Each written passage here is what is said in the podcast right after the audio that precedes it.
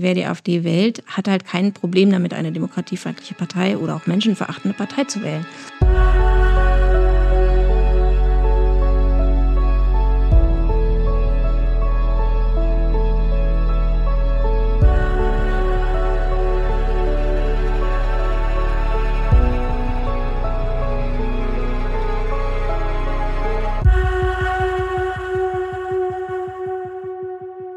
Liebe Hörerinnen, liebe Hörer, herzlich willkommen zu einer neuen Ausgabe des Alles muss raus Podcasts. Diesmal kein Spezial. Ähm, mittendrin ähm, in diesem Krieg, der jetzt in Israel ausgebrochen ist, habe ich mich gemeinsam mit meiner Kollegin vom Spiegel entschieden, oder ich habe sie gefragt, ob sie nochmal Lust hat, mit mir zu sprechen, äh, dann doch eine AfD-Folge zu machen zu den Wahlerfolgen in äh, Bayern und in Hessen weil das auch wichtig ist, dass, weil wir auch darüber sprechen müssen, was dort passiert ist, warum das ähm, wichtig ist, darüber zu diskutieren, im, im Zusammenhang auch mit der Wahl, äh, mit der Bundestagswahl 2025 und den Landtagswahlen, die nächstes Jahr anstehen.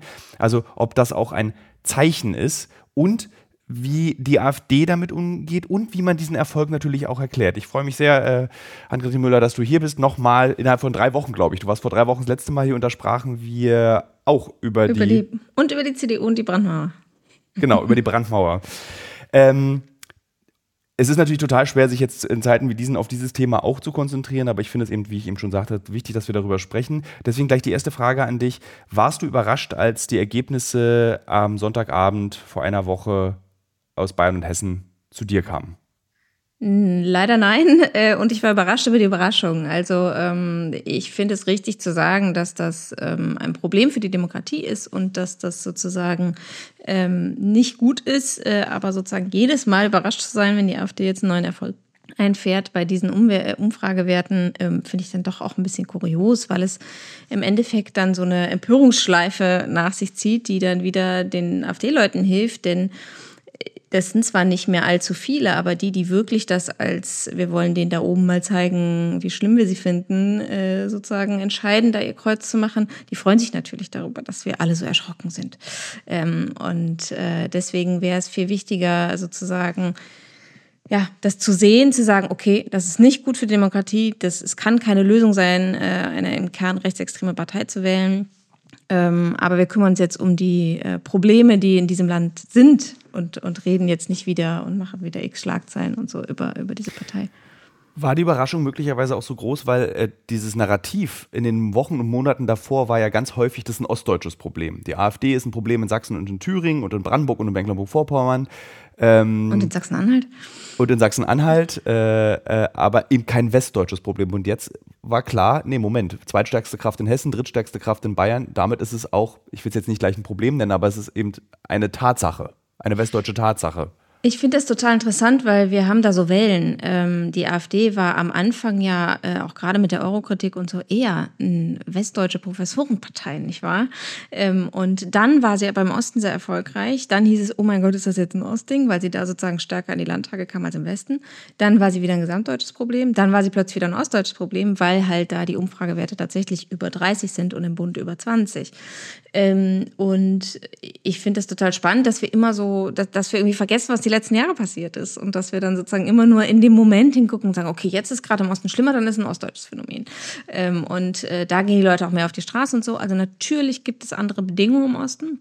Natürlich konnte die AfD da schon besser Fuß fassen. Das will ich überhaupt nicht leugnen, aber dass man sich dann im Westen immer so ein bisschen so, hm, also wir haben mit denen nichts zu tun, so, das ist halt irgendwie auch ein bisschen albern. Ähm, und man muss einfach sagen, natürlich ist die AfD im Westen auch erfolgreich. Und ähm, ich würde eher so sehen, und so sehen es auch äh, einige in der AfD, dass man dem Osten ein bisschen hinterherhinkt. Also dass man sozusagen das Gift, das die AfD so versprüht, äh, sozusagen im Osten schon ein bisschen schneller einsickern konnte und im Westen jetzt halt äh, nachsickert. Und ähm, es gibt tatsächlich auch noch ein paar Ost-West-Unterschiede. Also dass sozusagen wenn man sich überlegt, also die BRD, ein demokratisches System, mit Fehlern und Co., aber trotzdem existiert einfach länger im Westen.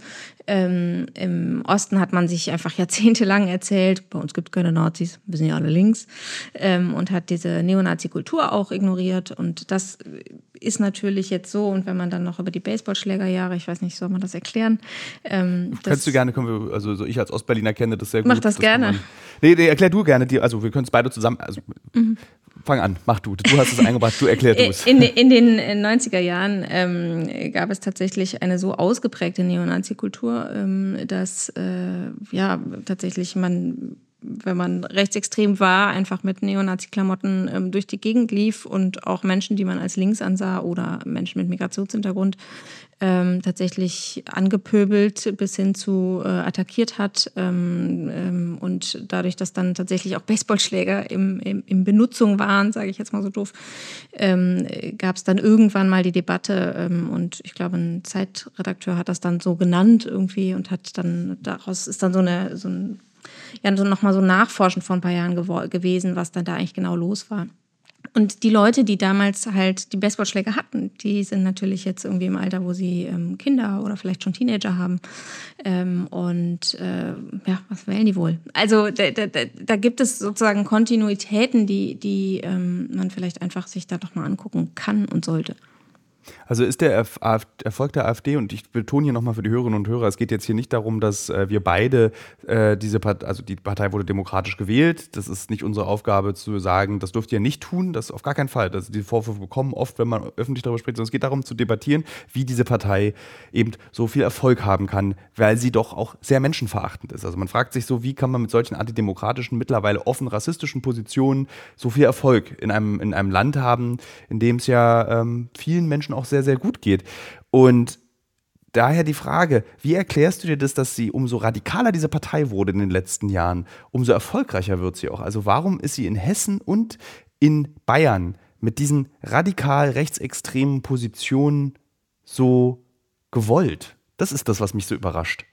Ich glaube, das sind verschiedene Faktoren. Also zum einen war die AfD sehr, sehr klug darin, auch da hat sie es im Osten angefangen und jetzt macht sie es erst seit ein paar Jahren im Westen, zu erzählen, so das System ist gegen euch, die Medien erzählen euch Quatsch, der Verfassungsschutz ist keine neutrale Organisation oder Institution, ähm, die wollen uns klein halten für die anderen Parteien. Also man hat sozusagen schon die Grundlagen gelegt, um überhaupt dieses Wort rechtsextrem in Frage zu stellen oder extrem rechts oder demokratiefeindlich.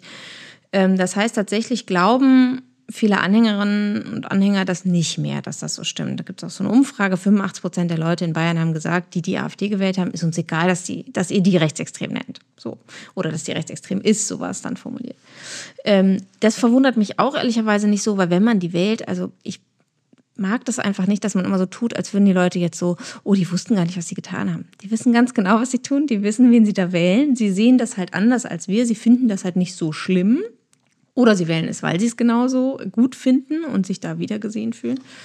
Ähm, und das ist sozusagen die, die, das Groundwork hat die, hat die AfD gele gelegt, dass man irgendwie so sagt, so ja, wenn die Medien sagen, es ist rechtsextrem, heißt das gar nichts. Ähm, und äh, dann gibt es ja auch oft dieses, das sind die Einzigen, die unsere Probleme ansprechen ist Quatsch, totaler Quatsch. Alle Parteien reden über die Probleme, die auch die AfD bespricht. Ähm, sie machen es halt in einer anderen Tonalität. Sie verkaufen keine einfachen Lösungen für schwierige Probleme, die wir auch größtenteils gar nicht alleine lösen können. Wir leben nun mal in einer globalisierten Welt kann man darüber reden, ob das so toll ist oder was das für Folgen hat und ob die anderen Parteien da was verschlafen haben, wäre ich sogar dabei. Ich finde, wir haben uns nicht genug mit Globalisierung und den Folgen ausgesetzt. Ich finde, wir setzen uns nicht genug mit der Schere zwischen Arm und Reich auseinander, auch wenn das immer wieder vorkommt.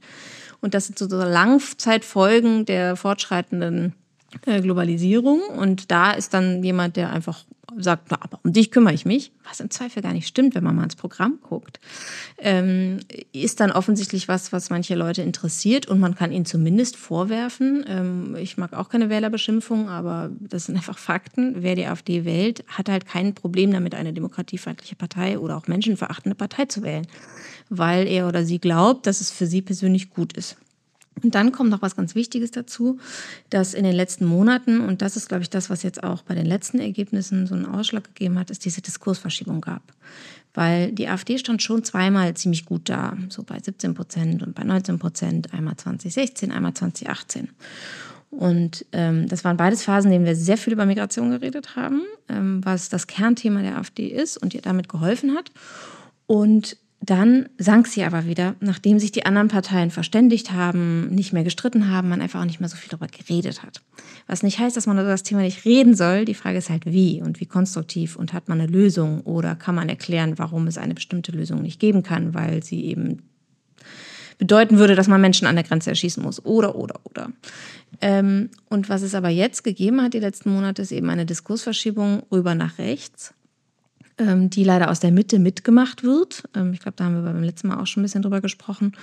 Ähm, und das hilft halt der AfD, weniger radikal zu wirken.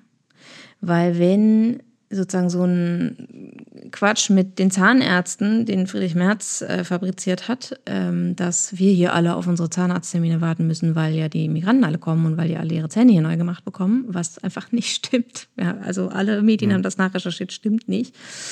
Ähm, dann äh, ist es halt ja, nicht mehr ein, so krass. Bis auf ein aktivistisches Medium.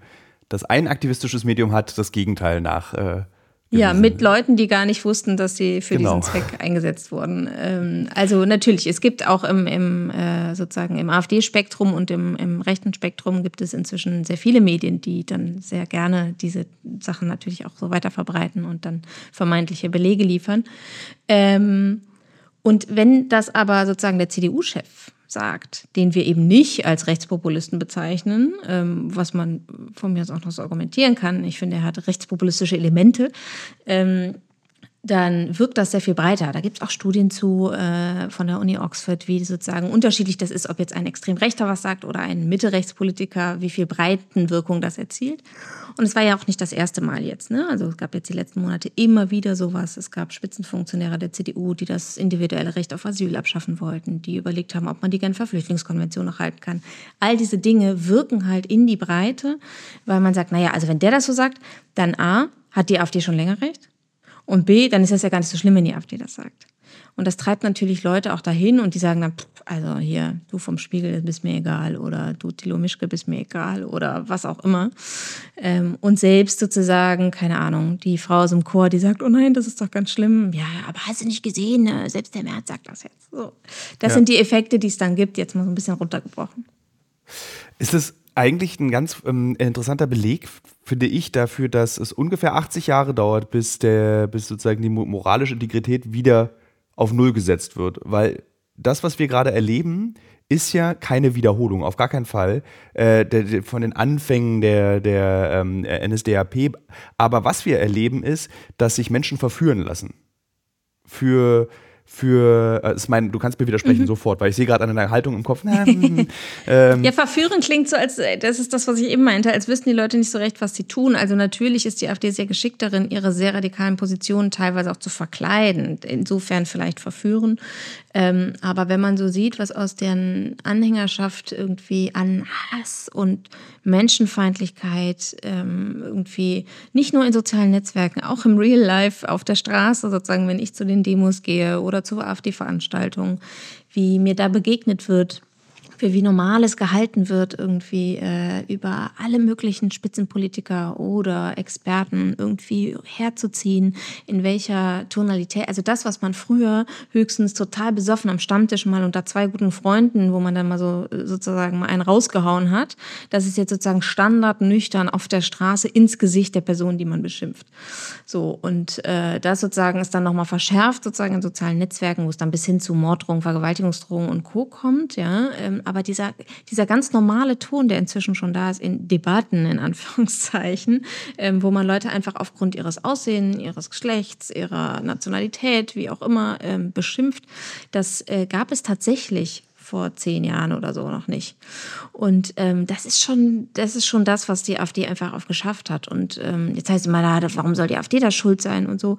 Wenn man sich AfD-Reden in Gänze anhört, was ich ja häufig genug tue, ähm, dann ist es so, dann hat man eben die wichtigsten Stichwortgeber von denen, die äh, lange auf der Bühne stehen. Ähm, so besonders eindrücklich war das zum Beispiel letzten Herbst. Große Demo in Gera, äh, rechtsextreme Szene bis hin zu so einer Mischszene. Ähm, und äh, Björn Höcker ist hingegangen, obwohl da Organisationen dabei waren, die das veranstaltet haben, die eigentlich mit der AfD nichts zu tun haben sollen. Hat da ähm, eine große neue Rede gehalten mit vielen neuen Elementen. Also das heißt, er hat da auch was ausgetestet. Und äh, da hat er zum Beispiel in einem Satz fünfmal das Wort kämpfen gesagt. So, wir kämpfen und wir führen den Kampf und so. Also allein diese Sprache, die sozusagen ja auch was Kämpferisches eben enthält und was Gewaltvolles, ähm, die gibt es immer wieder. Das ist jetzt nur ein Beispiel. Und das macht ja was mit den Leuten. Die haben wirklich das Gefühl, sie sind im Kampf gegen das System, gegen uns, gegen die da oben, gegen die anderen, gegen die Elite. Und ähm, dadurch entsteht eben so nur noch die AfD, ist ja auch ein sehr beliebter Hashtag, nicht ohne Grund. Ähm, und das sind die Leute, die man tatsächlich Stand jetzt nicht zurückkriegt. Und dann geht es um die anderen, die vielleicht verführt wurden, so wie du es gesagt hast. Ähm, und da gibt es halt, äh, glaube ich, die, die, die Hoffnung, dass die, die man relativ leicht zurückhalten kann, indem man bessere Politik macht, sich besser kommuniziert, irgendwie kein Heizungsgesetz macht, dass es relativ viele sind. Ich muss leider sagen, ich habe nicht das Gefühl, dass das so viele sind. Also vielleicht bis zu 30 Prozent, wenn wir Glück haben und wenn wir jetzt handeln und nicht, wenn wir äh, einfach das immer so weiterlaufen lassen. Was ich interessant finde, ist, dass die Freien Wähler in Bayern und die AfD scheinbar die Parteien sind, die es schaffen, ihren Wählern und Wählerinnen eine Identität anzubieten. Also womit die SPD versagt hat, die Linken, die CDU, dass man, wenn man diese Partei wählt, kein Zugehörigkeitsgefühl mehr hat. Also man, es ist so blass, wofür diese drei Parteien. Und diese beiden radikalen Parteien, Freien Wähler in Bayern und, äh, also nicht alle Freien Wähler in Bayern sind, haben diese radikalen Positionen wie Aiwanger, aber er steht nun mal eben äh, an der Spitze dieser äh, Gruppierung und die AfD sind in der Lage, mit ihren radikalen Positionen zu sagen, komm, wir sind eins, wir kämpfen, wie du gerade gesagt hast, wie, wie Höcke es heute in Gera gesagt hat. Ist. Wie schaffen die das, dass man so ein Identitätsgefühl erzeugt, dass man sagt, wir gehören alle zusammen, wir sind eine Gruppe? Und warum schaffen die großen Parteien es nicht mehr, wie früher, die SPD war ja mal eine Arbeiter Arbeiterpartei und man hat sich als Wähler der SPD auch als, als ähm, progressiven Teil in der deutschen Gesellschaft und Kultur verstanden. Das ist weg. Und warum schaffen die einen das, diese relativ neuen Parteien, aber diese historischen, alten, gewachsenen Parteien versagen, was das Anbieten einer Identität betrifft? Ja, gute Frage. Also ich glaube, tatsächlich hatten die linkeren Parteien irgendwie lange Zeit das Problem, dass, ähm, also so ein bisschen, wenn man mal zurückdenkt, also bis auf Finanzkrise gab es ja bis vor ein paar Jahren jetzt nicht ständig irgendwie, also das, was gerade passiert, gab es einfach Jahrzehnte nicht. So auf allen Ebenen irgendwie eine Krise äh, weltweit in der Nähe, Kriege, äh, Pandemie. Also wann hatten wir das schon mal in der Geballtheit, in den, zumindest in der Zeit, in der ich mich erinnern kann, nicht. Ähm, das heißt, es gab eine relativ ruhige Phase, in der sich Leute sozusagen ähm, dann vielleicht auch ein bisschen zurückgelehnt haben. Es ging der Demokratie gut, es ging Deutschland gut. Es war, äh, wie gesagt, bis auf die Finanzkrise ähm, sozusagen lief alles so groß, größtenteils. Ähm, ich mache das jetzt, überspitzt das ein bisschen, damit es irgendwie fassbar ist. Ähm, und da macht man sich natürlich nicht ähm, so wahnsinnig Gedanken, so wie, wie schaffen wir jetzt eine. Ich finde das auch eigentlich ganz gut, dass die, die anderen Parteien nicht versuchen, so ein geschlossenes Weltbild zu erzeugen, sondern sich sozusagen ein äh, bisschen öffnen, ihre Streitigkeiten darüber auch, wie sozusagen ähm, progressiv will man sich jetzt aufstellen, wie offen, äh, so, also dass es dazu offene Debatten gibt, ist ja sozusagen das Schöne gewesen, dass es das gab. Und die AfD macht das jetzt wieder dicht, indem sie sozusagen so schwarz schwarz-weiß die ganze Zeit. Also das gegen das stellen, ja. Ähm, bei den, in den letzten Jahren hatten die äh, Grünen das insofern für sich genutzt, als die äh, quasi immer gesagt haben, wir gegen die. Wir sind die, die ihr gegen rechts wählen könnt, was ja ganz interessant ist, weil die Grünen ja auch eine sehr bürgerliche Partei äh, sind und jetzt keine Antifa-Partei, im Gegenteil, auch wenn die AfD das so behauptet. Ähm, aber die konnten sozusagen die Slogans, äh, haben, haben sie so gemacht und die Kampagne hat funktioniert, würde ich sagen. Ähm, ich weiß nicht, ob das jetzt nochmal so wiederkommt. Äh, jetzt sind sie es ja automatisch. Also sie werden ja jetzt von allen so als, also ist quasi die Grünen auf der einen Seite als die angeblichen Ökosozialisten und die AfD auf der anderen Seite als die sozusagen im Kern rechtsextreme Partei, die alles Grüne verhindern will. Und jetzt sagt aber auch die CDU, die Grünen sind nicht der Hauptfeind, das ist die AfD, aber der Hauptgegner.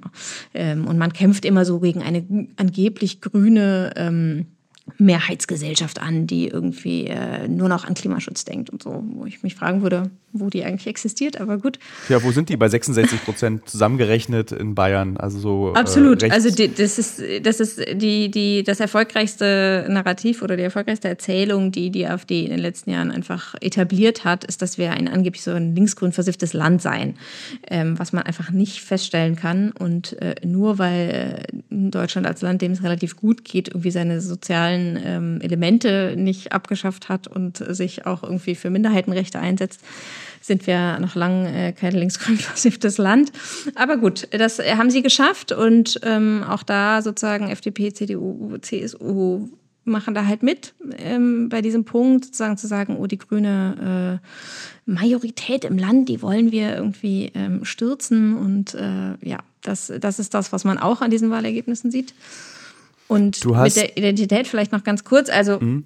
es ist natürlich sehr viel einfacher, ähm, wenn man sozusagen sehr klar weiß, wo man das Land hintragen will, so wie es halt die Extremsten in der Partei tun ähm, und man ein sehr geschlossenes Weltbild hat, dann einfach mit diesen Stichpunkten äh, sozusagen so eine Identität zu erzeugen.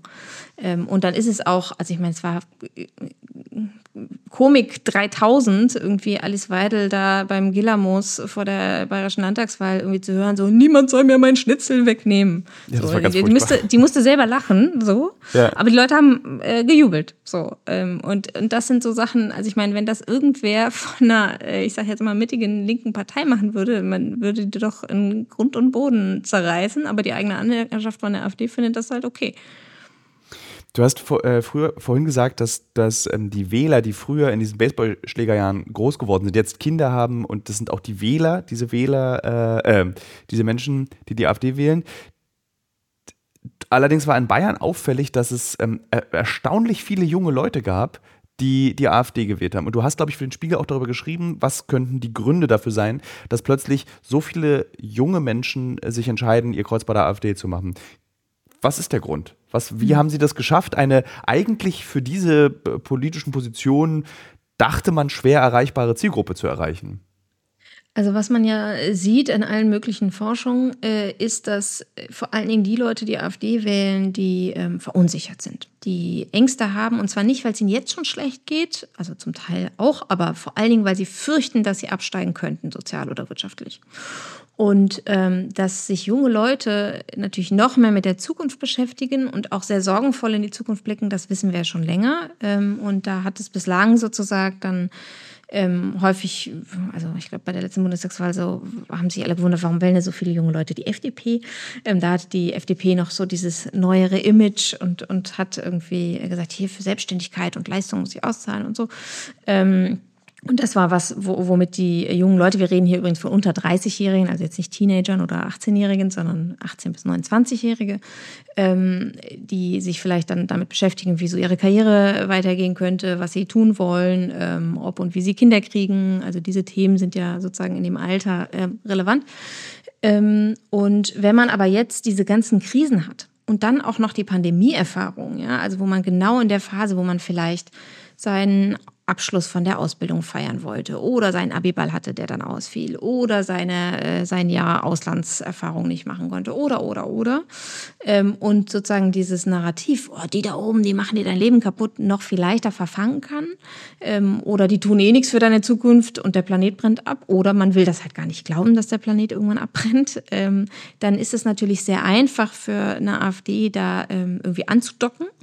Ähm, und dann ist es so, also in den sozialen Netzwerken gibt es ja weiterhin keine Partei, die irgendwie mithalten kann mit der AfD. Ähm, gerade TikTok ist da äh, unfassbar einseitig sozusagen, wenn man sich über deutsche Politik informieren will.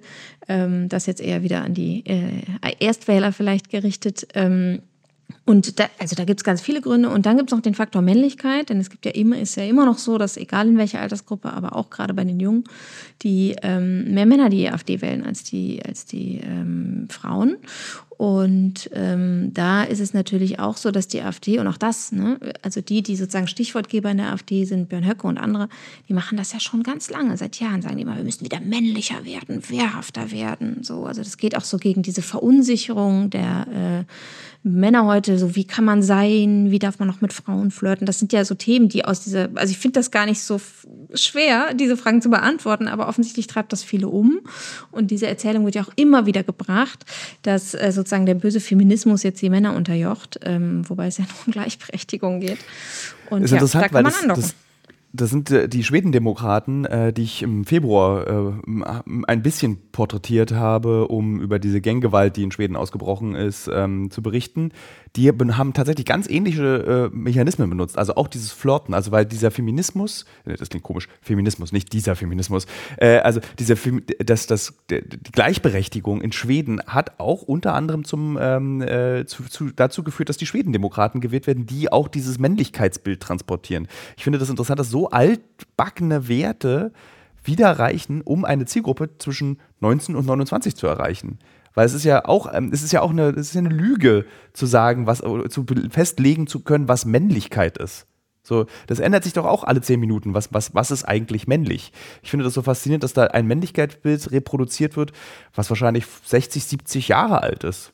Ja, beziehungsweise man, man, dachte ja, man sei weiter. Es gäbe nicht das eine Bild von Männlichkeit. Ne? Ja. Also das ist ja das eigentlich, wohin wir liefen, dass man sagt, okay, sei wie du willst äh, und wir versuchen dich äh, so gut wie möglich zu tolerieren sozusagen. Also das war ja eigentlich der Stand, auf dem wir waren. Da haben immer Leute Leute nicht toleriert und immer Leute irgendwie ähm, äh, ange... Ähm, pöbelt oder wie auch immer, aber es gab so einen gewissen, es gab eine Öffnung, es ging weg von diesen klassischen, äh, also wenn du nicht so und so bist, dann bist du halt ein Nerd oder dann bist du halt irgendwie unmännlich oder dann bist du halt äh, ein Weichei oder was auch immer.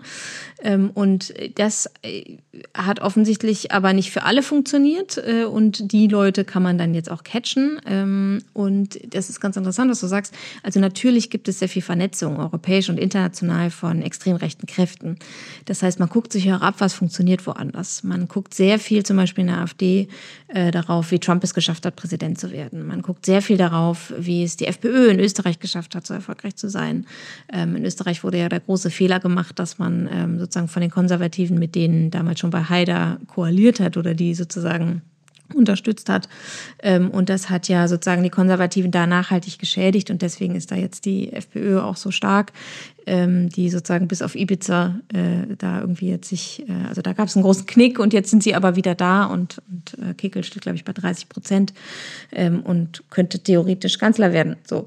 Ähm, all diese Dinge passieren ja. Man guckt nach Ungarn, man vernetzt sich, man fährt dahin. Ähm, man hat zum Beispiel das LGBTQ-Thema und ähm, äh, ja, diese äh, queeren Menschen sozusagen fertig zu machen, hat man sich abgeguckt.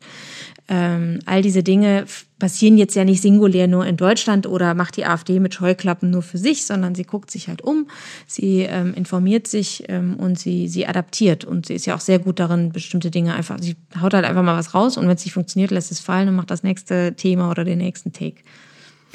Wir, wo würdest du sagen, befinden wir uns gerade? Jetzt spielt die AfD noch, zumindest nicht also nach demokratischen Regeln. Sie lassen sich wählen, sie gehen auf, äh, machen Veranstaltungen, äußern sich dort allerdings stark antidemokratisch, rassistisch und antisemitisch in alle Richtungen, was man sich vorstellen kann. Ähm, glaubst du, dass durch die steigende Macht auch die AfD gefährlicher wird. Beispiel, dass sie zum Beispiel politische Gegner versuchen einzuschüchtern, dass sie Druck ausüben auf andere in, im, im, im Landtag, im Kreistag. Also glaubst du, das, das kommt ja auch? Schon. Das ist ja schon da. Das ist ja das, was, äh, weswegen man sie auch so als Demokratie und menschenfeindlich auch mit einsortieren kann, neben vielen anderen Faktoren. Ähm, also ist ja jetzt schon so, dass die AfD, auch wenn sie nicht regiert, äh, sozusagen sehr viel Macht hat, eben über diese Diskursverschiebung, über dieses Themen setzen können, über ähm, dieses bestimmte Leute anzählen. Also ähm, es gibt bestimmte zivilgesellschaftliche Organisationen, die so unter Druck sind wie noch nie, die so bedroht werden wie noch nie, die so viel Hass erfahren wie noch nie. Ähm, die AfD macht selbst in Landtagen, im Bundestag, schreibt sie kleine Anfragen mit dem Ziel, mehr über diese Organisation, die sie ablehnen, rauszufinden, ähm, sie unter Druck setzen zu können. Sie sagt offen auf Bühnen, dass sie denen komplett alle Gelder streichen würden. Ähm, sie äh, ja, erklärt einzelne Journalistinnen und Journalisten zu Zielscheiben. Ähm, sie macht äh, irgendwie, also sie macht eine sehr klare Feindmarkierung. Ähm, und das ist ja auch was, was man von, von rechtsextremen Parteien kennt. Ähm, das heißt, auch ihre Anhängerschaft weiß genau, auf wen sie sich stürzen soll, sozusagen. Und umso mehr Macht sie bekommt, umso eher ist es so. Und es gab ja auch schon die Fälle, ähm, in bestimmten Kommunen hat die AfD zum Beispiel zusammen mit der CDU verhindert, ein Beispiel, dass es zwei Stolpersteine in einer Gemeinde neu gibt, weil die waren damals, äh, bevor sie vor den Nazis äh, ermordet wurden, waren sie Kommunisten. Ähm, also das ist sozusagen jetzt ein Vergangenheitsbeispiel, aber so ist es natürlich auch ähm, im Hier und Jetzt, dass, dass eben Menschen aktiv bedroht werden, dadurch, dass die AfD eben diese Sachen sagt. Und äh, liebe Hörerinnen und Hörer, ich habe mit so einer Person gesprochen und dieses Gespräch hören wir uns mal kurz an. Eine junge Frau, die eine Demonstration in ihrem Dorf organisiert hat für Demokratie, für Freiheit und die hat diese Demonstration vor einer Kneipe stattfinden lassen, in der sich die AfD getroffen hat. Und was dort passiert ist, warum diese Person nur anonym mit mir sprechen will und warum sie jetzt Angst hat, erzählt sie jetzt. So, ich finde das sehr cool, äh, dass du dich äh, mit mir verabredet hast, digital, dass wir über etwas sprechen, worüber du anonym reden möchtest. Also du möchtest nicht, dass man deinen Namen sagt, man möchte nicht, dass ich möchte nicht, dass man, du möchtest nicht, dass man weiß, wo du herkommst und wo das, was du gleich erzählen wirst, wirst stattgefunden hat. Vielleicht für die Hörerinnen und Hörer dieses Podcasts als erstes, was hast du gemacht? dass wir heute beide miteinander sprechen. Was habe ich gemacht? Ich habe ähm, vor ein paar Wochen ähm, gab es einen Aufruf der AfD in, unsere, in unserem Kreis, ähm, dass eine Veranstaltung, eine, eine Bürgerinfo-Veranstaltung von der AfD in unserem in unserer Kneipe ausgerichtet wird. Und ich habe gedacht, okay, wow, soweit ist es. Ähm, und habe eine Gegenveranstaltung beziehungsweise eine ähm, Protestaktion dagegen ähm, organisiert. Ich habe die, ähm, das war alles relativ kurzfristig, ich habe die angemeldet äh, bei der Kreisverwaltung, habe eine Zusage bekommen, habe eine habe das okay bekommen, habe mit der Polizei telefoniert und wir haben diese ähm, Veranstaltung dann durchgeführt. Was ist dann passiert? Also, oder vielleicht erzähl erst mal ein bisschen, wie, wie war denn diese Veranstaltung? Was, also, wie haben, wie habe ich mir das vorzustellen? Also, erstmal halten wir fest, du bist, ist jetzt kein sächsisches Dorf, in dem es stattgefunden hat, sondern das ist ein, ein westdeutsches Nest. Ein westdeutsches Nennen wir es jetzt einfach Genau, so. wir haben keine 1000 Einwohner. Ähm, ja, wie habe ich mir das vorzustellen? Wir haben, ähm, ich hatte geplant, so mit 30 Leuten, weil das in der Vor, ein paar Wochen vorher hatte das genau so mal stattgefunden. Am Ende waren wir etwa 220 Leute, ähm, die alle, ja, angemeldet war, für demokratische Werte protestiert haben, während die AfD eben ihre Infoveranstaltung in der Kneipe abgehalten hat. Und ähm, es war, ich war wahnsinnig aufgeregt natürlich, weil ich hatte sowas natürlich noch nie organisiert. Aber es ist wirklich super friedlich abgelaufen. Klar, es ist eine Protestaktion gewesen. Ich hatte es unter Mahnwache laufen lassen, ob das der richtige Titel war, aber ähm, es gab Buchrufe, klar, es gab ähm, Plakate, klar, aber es war eine wirklich wahnsinnig gute Stimmung. Also und ja, es ist ja auch voll, es ist ja total legitim, es ist ja auch in dieser Demokratie möglich, dass äh, es eine Veranstaltung der AfD gibt. Genauso ist es auch möglich, dass es eine Gegenveranstaltung genau. gibt und die hast du ausgerichtet. Warum willst du nicht, dass ich das mal, dass ich deinen Namen nenne, dass man weiß, wer du bist? Ähm, Im Nachklapp dieser Veranstaltung haben viele Leute auf Social Media gepostet, dass es ihnen super gefallen hat, dass es eine super Veranstaltung war, ähm, Bilder gepostet und darunter haben sich dann aber auch viele AfD-Sympathisanten versammelt und ähm, äh, sich ausgelassen, da, wie das denn sein könne. Ähm, unter einem Beitrag in unserem ähm, Amtsblatt äh, wurde so zum Beispiel geschrieben, wie es denn sein könne, dass man nicht mal mehr zu so einer Veranstaltung gehen kann, der AfD eben, weil, dass man davor Angst haben muss, weil da Leute demonstrieren. Ähm, und einer der Kommentare unter einem dieser Posts war von einem AfD-Funktionär hier aus der Gegend, ähm, dass jetzt Anzeige erstattet wurde gegen die ähm, Person, die diese Demo ausgerichtet hat. Und das war dann wohl ich. Und äh, ist jetzt bis heute was gekommen? Ist nichts gekommen. Ähm, es ist bisher nichts gekommen. Das Interessante ist auch, dass die Kommentare bis, äh, mittlerweile gelöscht sind. Also dieser AfD-Funktionär hat die Kommentare gelöscht. Ähm, es wurde nicht nur mir mit ähm, Post gedroht sozusagen, sondern auch einem anderen ähm, Herrn, der sich kritisch in, ich weiß nicht in welcher Form kritisch geäußert hat, aber auch unter einem solchen Facebook, tatsächlich Facebook-Post. Ähm, ja, ähm, Wie erklärst du dir überhaupt diesen, also weil das ist ja die große Frage jetzt nach der Bayern- und Hessenwahl, ist ja das große, also die große Überraschtheit, für mich als Ossi jetzt keine große Überraschtheit, dass die AfD kein Phänomen der ehemaligen DDR-Bundesländer ist, sondern ein gesamtdeutsches Phänomen. Das, was eigentlich viele JournalistInnen, Vertreter äh, der, der Universitäten aus dem Osten seit Jahren und Monaten eigentlich sagen, Leute, unterschätzt es nicht. Das ist nicht ein Problem des Ostens, sondern ein gesamtdeutsches Problem. Und jetzt haben wir in Hessen und in Bayern den Beleg. Bayern drittstärkste Kraft, Hessen zweitstärkste Kraft. Du kannst jetzt mal so einen Einblick in so ein Dorf leisten. Was ist in deiner Erklärung, dass plötzlich auf dem Dorf, auch unter jungen Leuten, die AfD so attraktiv geworden ist? Mm, unter jungen Leuten kann ich hier gar nicht sagen. In der Veranstaltung selbst waren keine jungen Leute. Die jungen Leute waren bei, eher bei der Gegenveranstaltung. ähm, aber es, es fällt mir schwer, das einzuschätzen. Ähm, das Dorf, in dem ich hier wohne, ähm, war bisher relativ, ähm, da war die AfD relativ wenig sichtig, sag, äh, sichtbar, sage ich mal. Ähm, der, es, gab, es gibt ja auf jeden Fall eine Person, die immer wieder Wahlkampf macht und so weiter, aber ähm, es hat sich nie so recht jemand bekannt. Ähm, ich, ich, ich, bin mir, ich bin mir unsicher, ob das vielleicht einfach, ich bin mir unsicher, ob das vielleicht einfach eine Zeitverzögerung ist. Ähm, dass, dass, also wir sehen ja gerade, die Zahlen sind in Hessen und in Bayern wahnsinnig gestiegen. Was, wenn das, diese Zahlen in, ähm, jetzt hier bei uns in den anderen Bundesländern auch bald steigen bei den nächsten Wahlen? Es wird passieren. Also es lässt sich nicht, das ist, es wird passieren. Kommt's? Woher kommt's? Gute Frage.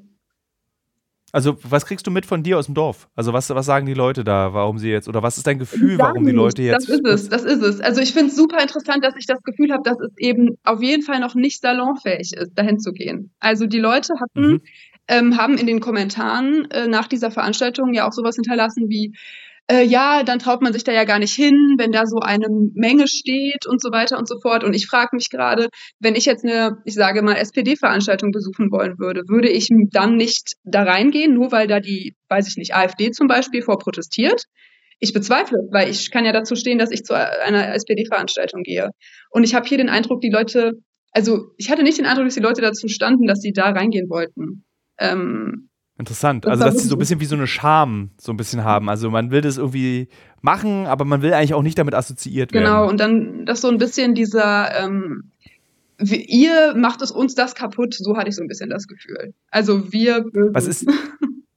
Was ist denn das Versprechen der AfD bei euch auf dem Land? Also was ist das, was die den Wählerinnen und Wählern versprechen dort? Also was ist die Problemwelt, den die da den, die, die da verkauft wird? Ich frage es mich ganz ehrlich. Ich habe da keine Antwort drauf. Ich, ähm, die AfD ist hier bisher bei mir im Ort nicht, nicht auffällig gewesen.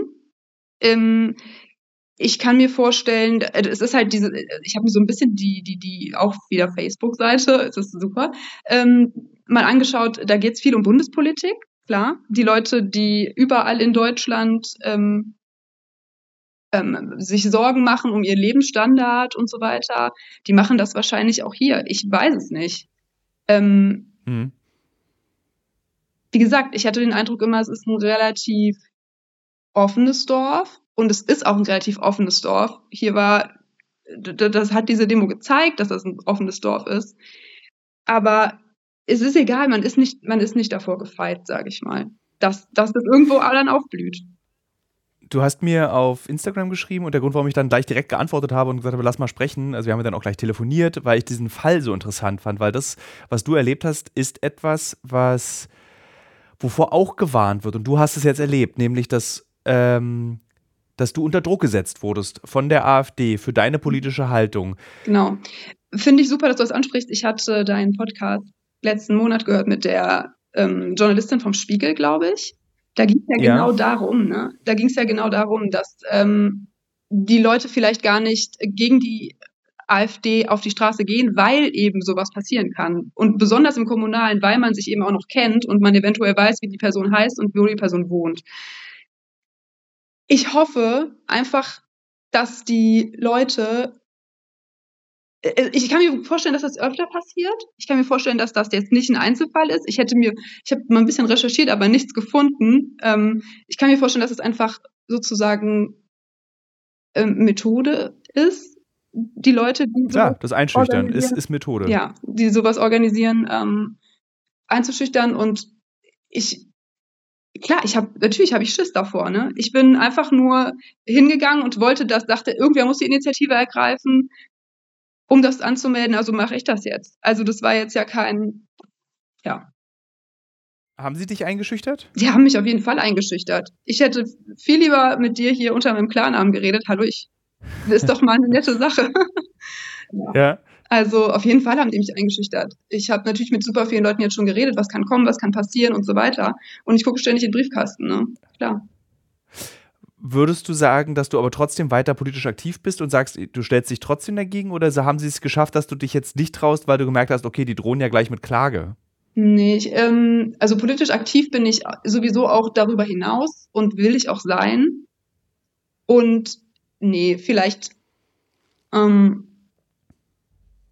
nee, vielleicht muss man einfach dann lernen und vielleicht die nächste Demo schließt nicht mehr eine Einzelperson ab, sondern irgendein Verband, eine Person, die, wo ein Verband dahinter steht oder so, damit man das einfach so ein bisschen von, von Einzelpersonen wegverlagert oder so. Ähm, man muss halt irgendwie hm. versuchen, irgendwelche Learnings zu finden, aber ich weiß, also ich denke nicht, dass das der richtige Weg wäre, wenn wir jetzt aufhören. Vielen Dank. Okay. Ich finde, das ist ein sehr gutes Schlusswort für unser kurzes Gespräch. Danke, danke. Jetzt sind wir wieder da. ähm, äh, du hast jetzt nicht dieses Gespräch gehört, ich habe das nur so an, ähm, gerade damit die ja. Hörerinnen und Hörer das hören können. Aber was sie im Kern sagt, ist ja, ähm, sie wurde eingeschüchtert, sie hat jetzt Angst und sie überlegt jetzt dreimal, ob sie weiter noch, äh, noch mal eine friedliche Demonstration organisiert. Ist das würdest du sagen, äh, das belegt eigentlich das, was du vor diesem Gespräch gesagt hast. Mehr brauchen wir gar nicht dazu sagen. Aber ich habe noch äh, einen Sprung nach hinten will ich noch machen, kurz zu diesen TikTok-Geschichten. Weißt du, was ich mich frage? Warum beherrscht die AfD dieses TikTok, Social Media, Facebook, Instagram, Instagram nicht so gut, aber dieses Geschäft so perfekt, wenn diese Partei ja trotzdem nur aus gefühlt diesen alten Leuten besteht. Das, hat, das ist mir immer das Rätsel, weil ich habe das Gefühl, die anderen Parteien sind eigentlich jünger, haben ein jüngeres ähm, haben jüngere Mitarbeiter und die AfD besteht nur aus diesen Männern mit diesen seltsamen Krawatten und diesen Texas-Dingern hier oben am Hals. Äh, wie schaffen die das, dass die, dass die die sozialen Medien verstehen? Also das sind zweierlei Sachen. Das eine ist eine Prioritätensetzung. Ähm, die AfD äh, weiß, dass sie das braucht, dass sie, ähm, sie hält ihre Reden im Bundestag zum Beispiel, das merkt man richtig, da gibt es dann immer so diese anderthalb, zwei Minuten, die sie explizit dafür quasi geschrieben hat, sage ich jetzt mal so. Der wird dann entsprechend versucht, in die Kameras zu gucken, in Landtagen oder wie auch immer. Und die werden dann rausgeschnitten aus den zehn Minuten und die werden dann auf Social Media gepackt und dann werden die gut geklickt. So. Ähm, das machen die anderen Parteien nicht so, weil die machen tatsächlich, das muss man einfach so sagen, ich weiß, das hassen die AfDler auch immer, die machen mehr Sachpolitik, die machen mehr Fachpolitik. Ähm, in AfD-Büros werden irgendwie von dem Geld, was man einsetzen kann für die Mitarbeiterschaft, werden halt bei der AfD, wird halt einer mit einer Art Minijob beschäftigt für die Grafiken, der andere zum Posten, äh, der nächste für das, während irgendwie in einem Büro bei einer äh, demokratischen Partei irgendwie ähm, halt drei Leute Vollzeit angestellt werden. Davon macht einer das Thema so und so, das andere das Thema so und so, was halt diese Abgeordnete behandelt. So, das heißt, man hat sehr viel, man steckt einfach Ressourcen da rein, sich gut zu präsentieren oder einfach sehr breit aufzustellen stellen, Social Media mäßig. Und dann hilft ihnen natürlich, dass die Algorithmen so sind. Also die Algorithmen lieben Emotionen und sie lieben eigentlich Wut noch mehr als, ich sage jetzt mal, Liebe oder Freude. Denn bei Liebe oder Freude, das wissen wir selber, da liken wir vielleicht oder posten noch ein Herz drunter oder so. Aber bei Wut oder Hass oder Erschrockenheit, ähm, da teilen wir das und sagen, oh mein Gott, kann das sein? Oder hast du das gesehen, schicken das weiter. Und äh, wenn man weiß, wie Algorithmen sozusagen bei Social Networks, die sind ein bisschen unterschiedlich jeweils, aber funktionieren, dann ist sozusagen immer das Sharen, also das Weiterverbreiten, das, was am meisten ähm, gelobt wird vom sozialen Netzwerk und was dich dann hochpusht. Und das kann man ganz deutlich sehen, dass sozusagen auch die Algorithmen für die AfD arbeiten, aber sie ist halt auch mit ihrer es ist halt sehr viel einfacher, einfach zu sagen, die da oben wollen was, äh, so sind doof, als irgendwie demokratisch zu argumentieren. Also was der Bundestag da gerade entschieden hat, finde ich nicht gut, aber der Bundestag ist natürlich eigentlich was Demokratisches und in der Frage würde ich es aber gerne anders machen. Ne? Also da braucht man einfach sehr viel länger und sehr viel mehr Raum und Zeit. Und das funktioniert in diesen Zeiten halt auch nicht so gut. Ey, weißt du, was das Erschöpfende daran ist? Ich habe das Gefühl, diese Art Gespräche, die wir beide gerade führen, werden seit eigentlich also so wie ich sie mitbekomme, seit 30 Jahren geführt. Also so von DVU über NPD, über all diese rechtsextremen Parteien, die ja dann immer, wenn sie in irgendeinem Kreis irgendwo was gewonnen haben, wurden ja diese Gespräche geführt. Und eigentlich auch immer mit einer Warnung nach übermorgen. So, wir müssen uns jetzt, jetzt um dieses Problem kümmern, weil sonst übermorgen es zu einem Problem ist. Und das übermorgen ist heute. Und äh, jetzt haben wir die AfD. Wir werden wirklich wahrscheinlich ich nenne es jetzt mal interessante Landtagswahlen nächstes Jahr erleben, äh, mit interessanten Konsequenzen auch. Und wie bereitest du dich aufs nächste Jahr vor? Wie bereiten wir uns darauf vor als Journalisten, aber auch als Bürgerinnen und Bürger dieses Landes, in dem wir beide von dieser Partei, die sehr viel Einfluss hat, bedroht werden? Also ich versuche ehrlicherweise ähm, so ruhig wie möglich einfach meine Arbeit zu machen, ähm, weil ich glaube, dass das äh, nur die Antwort sein kann. Ähm, ich merke aber gerade, und das macht mir schon Sorgen, dass all die, die eben seit 20, 30, 40 Jahren, wie lange auch immer, sich mit diesem Thema beschäftigen und all diese Wellen mitbekommen haben, dass die so desillusioniert sind wie noch nie. Ähm, und dass die sagen, also so schlimm fand ich das alles noch nicht, selbst als die NPD irgendwie das und das geschafft hatte oder wie auch immer. Ähm, und dass die kurz davor sind, zu resignieren und aufzuhören mit ihrer Arbeit. Und ich meine, wenn wir die, die halt Demokratiebildung machen, die Präventionsarbeit leisten, die sich äh, vor Ort in den Kommunen einsetzen für ähm, äh, von rassistischer Gewalt bedrohte Menschen, die sich um die kümmern, wenn das passiert ist, äh, wenn die aufhören, dann haben wir noch viel, viel größeres Problem als jetzt schon. Ähm, und deswegen ist, glaube ich, ähm, Empathie und Solidarität, das klingt immer nach so großen und auch irgendwie leeren und naiven Worten, aber das ist es nicht. Ähm, also ich glaube, es ist wirklich wichtig, auch das wird seit Jahren erzählt, aber das muss jetzt auch wirklich dann passieren, dass man ähm, sich einsetzt, dass man, wenn man Menschenfeindliches hört, dass man widerspricht, dass man ähm, irgendwie sich traut, weiter die Sachen zu sagen, auch wenn es Konsequenzen haben mag. das kann man natürlich je nach mentaler Lage nur machen, aber sozusagen sich den Mund verbieten lassen, äh, sozusagen, ist, ist keine Option. Also ich, das ist auch so ein bisschen Trotz bei mir vielleicht, ähm, dass ich dann immer denke, so, nee, verbiete mir jetzt nicht den Mund, ich schreibe jetzt den nächsten Artikel von dem, was ich recherchiert habe. Ähm, und äh, ich verstehe auch, dass das anderen Menschen, die das schon viel länger machen, äh, schwer fällt. Und ähm, es ist jetzt auch nicht easy, aber ähm, es gibt ja keine andere Option. Wir können ja jetzt nicht einfach sagen, wir geben jetzt alles auf und äh, wir lassen die uns jetzt überrollen und fertig aus. Und deswegen ist es, glaube ich, auch so wichtig zu widersprechen, wenn man sagt, sorry, CDU, ihr sagt jetzt, wir machen das nur für die Bürger, wenn wir jetzt mit denen da ein Gesetz bestimmen. Ähm, und wir fanden das jetzt so wichtig, äh, irgendwie 1,5 Prozentpunkte Grunderwerbssteuer zu erlassen oder wie auch immer. Dann sagt man, sorry, aber das habt ihr die letzten zwei Jahre, fandet ihr das jetzt auch nicht so wichtig.